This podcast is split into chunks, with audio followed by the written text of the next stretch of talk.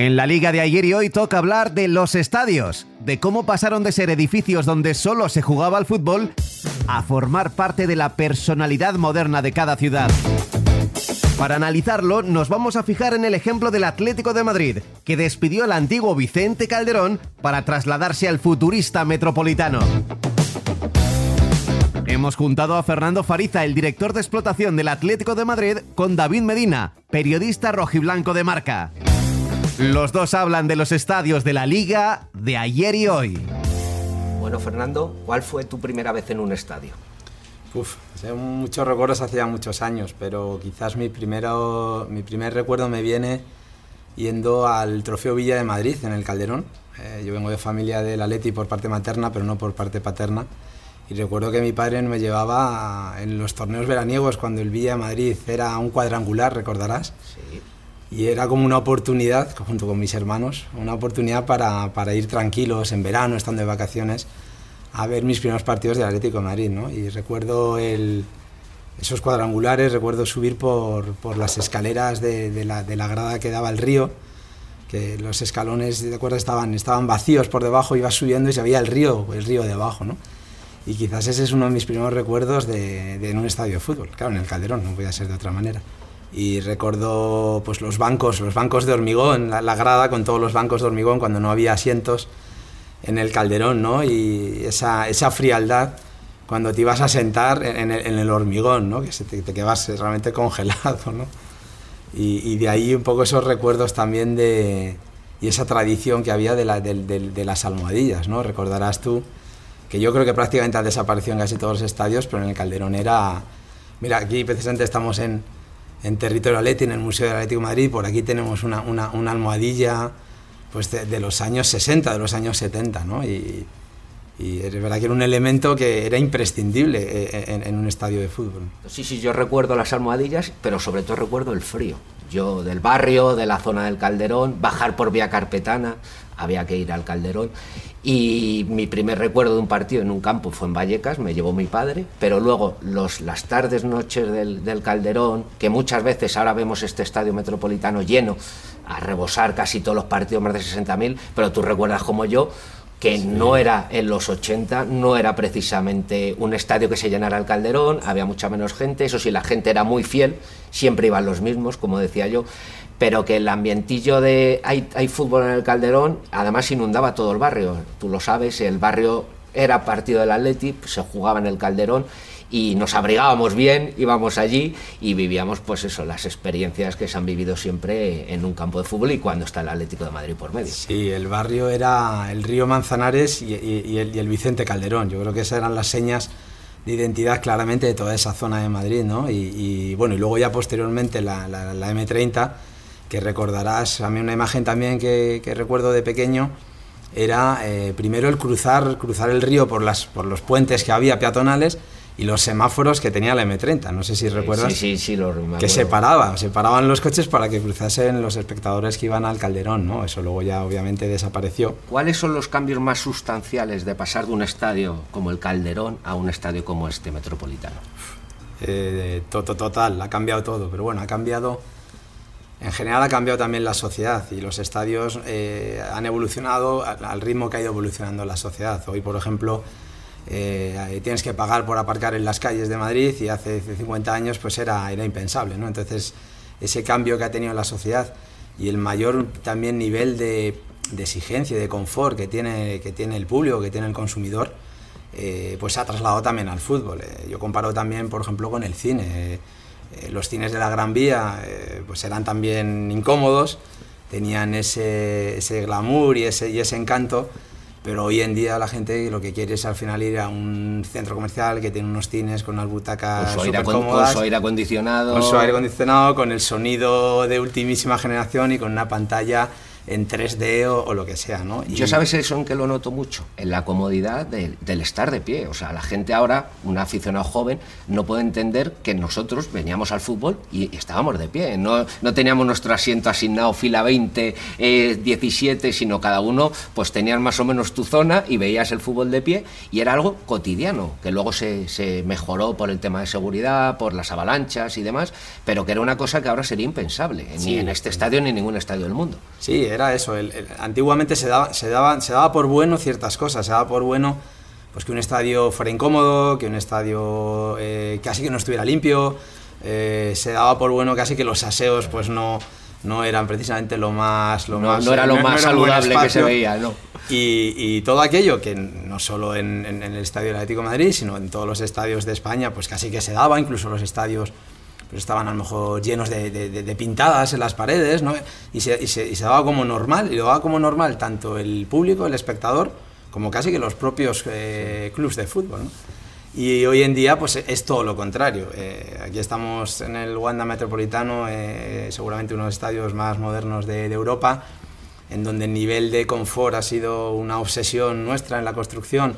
Y bueno, tú sabes además que eres un buen usuario de, de, de este estadio pues la amplitud, la comodidad para aparcar. Los vomitorios, eso de, de, no tener que pasar entre dos porque hay sitio de sobra para entrar cada uno a su grada, salir en apenas dos escaleras, cada uno va a su zona. O sea, eso al final es la comodidad de la que hablamos, de la que no existía ni en el Calderón ni en otros estadios españoles antiguos, pero que ahora aquí se ha conseguido igual que en otros estadios. Sí, y, y, y el grado de autoexigencia de los que trabajamos en el club es una, diría, una obsesión por el servicio a, a, a nuestros socios, a nuestros aficionados, ¿no?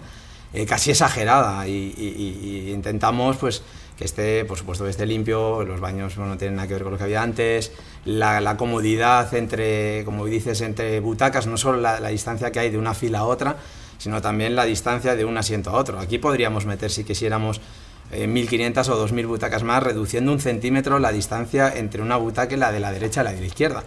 Pero eso se midió en su día cuando estaba construyéndose el estadio, se midió uh, exactamente para Exacto. saber hasta dónde se podía llegar, pero siempre con la, con la comodidad del, del, del aficionado que viene. Sí, sí, tomamos la decisión de renunciar a tener 2.000 butacas más, precisamente para que, ya que venimos, que el, que el aficionado de verdad esté cómodo, ¿no? Y podríamos variarlo si, si queremos. Muchas veces nos dice la gente que, oye, ¿por qué no, por qué no llegamos a 70.000 espectadores? Que la capacidad son 68.500. Podríamos hacerlo fácilmente pero no, preferimos que la gente esté cómoda de verdad, no esa obsesión por el servicio y esa demanda que realmente tiene, tiene el aficionado. Yo hay una cosa que, mira, cuando ibas al fútbol de pequeño íbamos, te tenías que llevar el bocadillo. Ahora vienes aquí, tienes experiencias de comer de lo que quieras, por las food track, o sea, es otra evolución al final en el fútbol, es el servicio de voy al fútbol, pero puedo pasar el día en el estadio y en los alrededores porque me puedo permitir comer allí, cenar lo que quieras. Y eso también es una evolución a favor de, del nuevo fútbol, del fútbol actual. Sí, es, es un poco el, el, equilibrio que hay que tener entre el fútbol moderno, entre esa, ese servicio que hay que prestar y esa demanda, que hay muchísima gente que, que, ya ha renunciado al bocadillo de tortilla que le hacía su abuela antes de ir a los partidos y que efectivamente ahora quiere eh, tomarse allí pues, un, algo antes de entrar. ¿no? Hay algo que no ha cambiado, yo creo, ¿no? desde el Calderón. Antes hablabas de que el Calderón no se llenaba en los años eh, 80, en los años 90 y que los que iban eran los mismos eran de verdad los fieles. Ahora estamos aquí en el Wanda Metropolitano, bueno, pues, eh, con un nivel de ocupación brutal, siempre lleno, pero sigue habiendo esa, esas cosas auténticas, ¿no? Esa, ese, esa camaradería entre la gente de la Leti, ese abrazarte eh, con alguien que está al lado tuyo en la butaca, que no le conoces de nada, que no sabes cómo se llama, pero que compartes pues algo tan importante que para los atléticos pues es nuestra vida como es el sentimiento del atleti.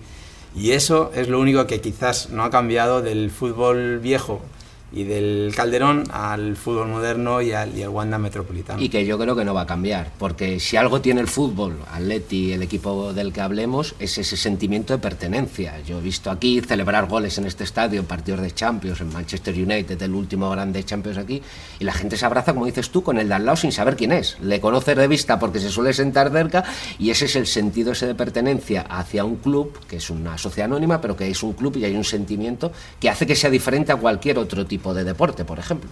Sí, no, no, sin duda, y bueno, eso es así en muchos clubes, pero bueno, el Atlético de Madrid es el que más conocemos más, por lo quizás que quizás más todavía, ¿no? El, el, ser del Atleti te da una una forma de enfrentarte a la vida, una forma de ver las cosas, el disfrutar la victoria, pero también saber aceptar la derrota. Y, y esto, yo creo que esto sí que no va, que no va, que no va a cambiar nunca, ¿no? Pero bueno, siguiendo un poco con la evolución del estadio, pues eh, ha cambiado todo, ha cambiado los requerimientos que vosotros, los medios de comunicación, tenéis, que la propia liga o UEFA, esas, esas esas exigencias, esos requerimientos eh, de espacios, requerimientos de tecnológicos que, que, se exigen hoy en día para una retransmisión televisiva, pues que tú sabes que con audiencias brutales y en donde hay no sé cuántas cámaras de televisión y 250 periodistas acreditados de medios, de radios, de televisiones, de prensa escrita. Los estadios, aparte, Fernando, se han convertido en auténticos motores económicos, en este caso el del Atleti, de una ciudad como, como es Madrid. Sí, sin duda, se han convertido primero en las nuevas catedrales de, de las ciudades. Son son lugares donde el turista que visita un fin de semana una ciudad o, la ciudad de Madrid, claramente tienes que venir a visitar eh, los grandes estadios de esta ciudad. Y luego, pues son elementos generadores de, marca para, la ciudad.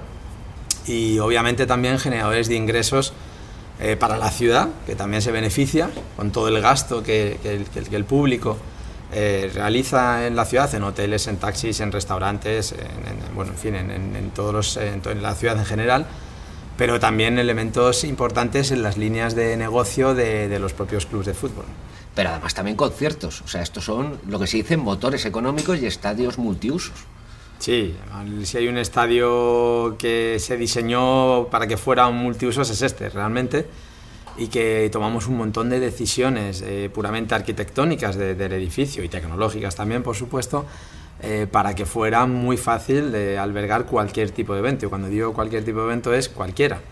Los grandes conciertos ya se hacían también en el Calderón, desde el famoso de los años 80 de los Rolling. Yo recuerdo el de los Guns N' Roses en el Calderón. La primera vez que vinieron a España fueron a. O, la, o recordarás la imagen de Madonna con la camiseta de, del Atleti, que esa también, es una estampa muy típica del, del, Calderón. Eso ya existía, con las limitaciones operativas que había, pero aquí ahora en el Wanda Metropolitano eh, hemos conseguido trasladar también esa tradición, no solo la tradición del fútbol, del Atlético de Madrid, sino también esa tradición de la música. Además, especial, para nosotros es muy especial porque el Atleti es música, el Atleti es rock and roll, el Atleti, decíamos antes, es, es de la gente, ¿no? Y, el fútbol y la música son, son, son de la gente. Y bueno, pues eh, desde que estamos en este estadio, en los últimos cuatro o cinco años, pues han celebrado infinidad de, conciertos. Este mismo mes en el que estamos, pues ya ha habido concierto mítico de los Rolling, Alejandro Sanz y, este y otros que van a venir ahora. Pero además de, de, de conciertos, Estamos albergando, por ejemplo, graduaciones de universidades. Eh, hemos estado con la Universidad Politécnica de Madrid, que han venido 40.000 personas durante dos días. Pero creo que venimos hablando que los estadios son mucho más que estadios de fútbol, se han convertido en, edificios eh, multiusos. Y una de las cosas, por ejemplo, que lo que nos sentimos más orgullosos es que cuando recientemente, desgraciadamente por el coronavirus, se convirtió el Wanda Metropolitano en uno de los principales centros de vacunación de la Comunidad de Madrid donde más de medio millón de personas vinieron aquí a, ponerse su vacuna. ¿no? Esto demuestra lo relevante que puede ser un estadio para, para, una ciudad, ¿no? Eso ya no solo para el propietario, para el club dueño del estadio, sino para, para una ciudad. Y, y, para esto, pues, bueno, aparte de, de, toda la inversión en, en, infraestructuras y, y, que, bueno, pues estamos en un momento también muy importante en el que a través de la Liga, de la Liga Impulso, pues muchos de los, de los equipos que todavía no han tenido la capacidad financiera para poder, para poder remodelar sus estadios o construir nuevos estadios, pues ahora están teniendo. No es el caso del Atlético de Madrid, eh, no es así, porque, porque ya, ya tenemos el estadio hecho, pero es verdad que también hay unas, una, una, ayuda que nos va a venir bien para mejorar también ciudades deportivas y sabes que son fundamentales por la labor de formar por la de generar un sitio donde se crezcan los futuros primeros espadas del Atleti y, el, y para el Atleti es uno de los grandes proyectos la nueva ciudad deportiva tú eres usuario habitual de, nuestra ciudad deportiva sí. y conoces las limitaciones que tenemos y lo, y lo necesario que es que demos un salto ¿no? y en ese sentido la Liga Impulso pues, va a ayudar mucho a la modernización de estadios y de ciudades deportivas. ¿no? Y en todo esto, pues la tecnología eh, eh, es fundamental. Tú, eh, yo creo que tú algo sabes de la tecnología que hay en, este estadio. Están varias eh, presentaciones de avances tecnológicos cuando empezó el estadio. Yo recuerdo al presidente de una gran empresa española de telefonía presentando aquí los avances de wifi y todo lo que supone un, espectáculo como el que se ve aquí durante los 90 minutos, antes y después en el estadio. Eh, los biomarcadores, el anillo LED, el primer anillo LED 360 que hay en este estadio en fin, la tecnología la verdad es que es, es absolutamente imprescindible para el salto eh, y para el desarrollo ahora de cualquier partido de fútbol. Luego hay una cosa que la primera vez que cualquiera que venga a este campo, que le impresiona mucho aparte del estadio en sí, es el espectáculo antes del partido, las luces, la música, o sea, es llamativo porque eso hace 20 años era impensable que antes de que saliera el equipo el, el estadio se moviera de esa manera, todo el mundo hacia arriba. Eso, ¿cómo se genera eso? ¿Cómo generáis vosotros ese para que ya se convierta en un clásico, tan, tan clásico como el propio hino del Atleti? Sin duda, bueno, mirando al pasado recordarás lo que tardaban los focos en encenderse en los estadios, ¿no? Que se encendían, iban poco a poco gradualmente. En apagarse, sí. Hoy en día, bueno, en este estadio del Wanda Metropolitano, que es 100% iluminación LED, todo, todo, cualquier eh, iluminación que veas aquí, tanto de fachada, de la cubierta, del terreno de juego, de cualquier galería, de las oficinas, todo es 100% LED y te permite jugar primero con, con, con, eh, con la rapidez con encendidos y apagados eh, y te permite también jugar con, incluso con los colores. Y efectivamente, como algo tan sencillo como la iluminación, se ha convertido en una seña eh, y hay gente que, que, entra, que entra pronto al estadio precisamente para, para ver eh, el, show de luces que nosotros llamamos. Es una cosa muy curiosa, sobre todo entre los turistas y entre el público también, entre los niños, las familias. ¿no?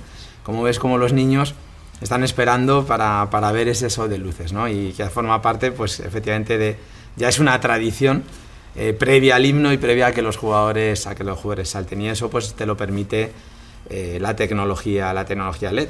O personalizar la imagen exterior de la fachada y de la cubierta con los colores pues por ejemplo colores corporativos de alguna de alguna empresa o incluso detalles como cuando la invasión de Ucrania se colocó los colores de la bandera ucrania también se hace en el día de la mujer. O sea es muy como muy marca de la casa eh, mandar mensajes ya no solo de empresas, sino mensajes sociales, diría yo.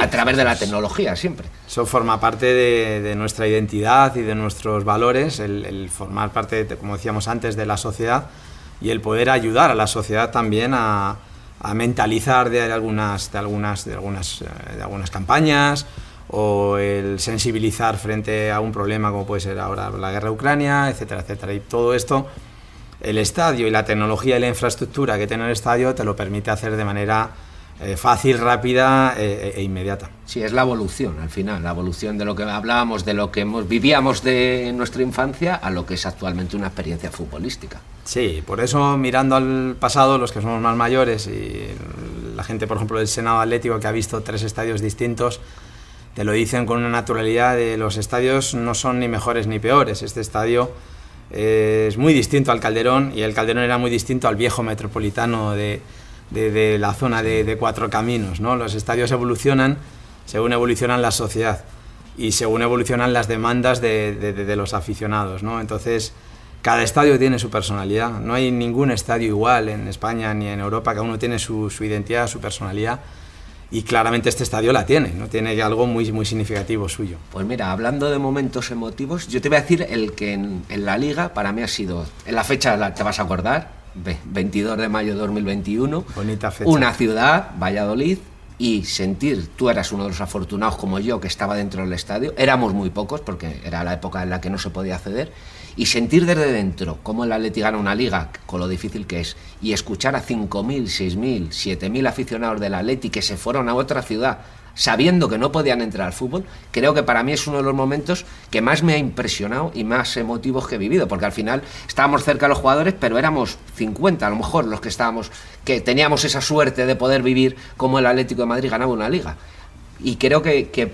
es difícil, después de todo lo que ha pasado con, sin público a la grada, que se pueda vivir algo semejante a eso, por lo menos de lo que yo he vivido en, mi experiencia. Era un momento muy peculiar con el estadio totalmente vacío, ¿no? efectivamente, y eso te demuestra lo importante que es el aficionado y no hay nada, alguien decía, no hay nada más vacío o silencioso que un estadio vacío, ¿no?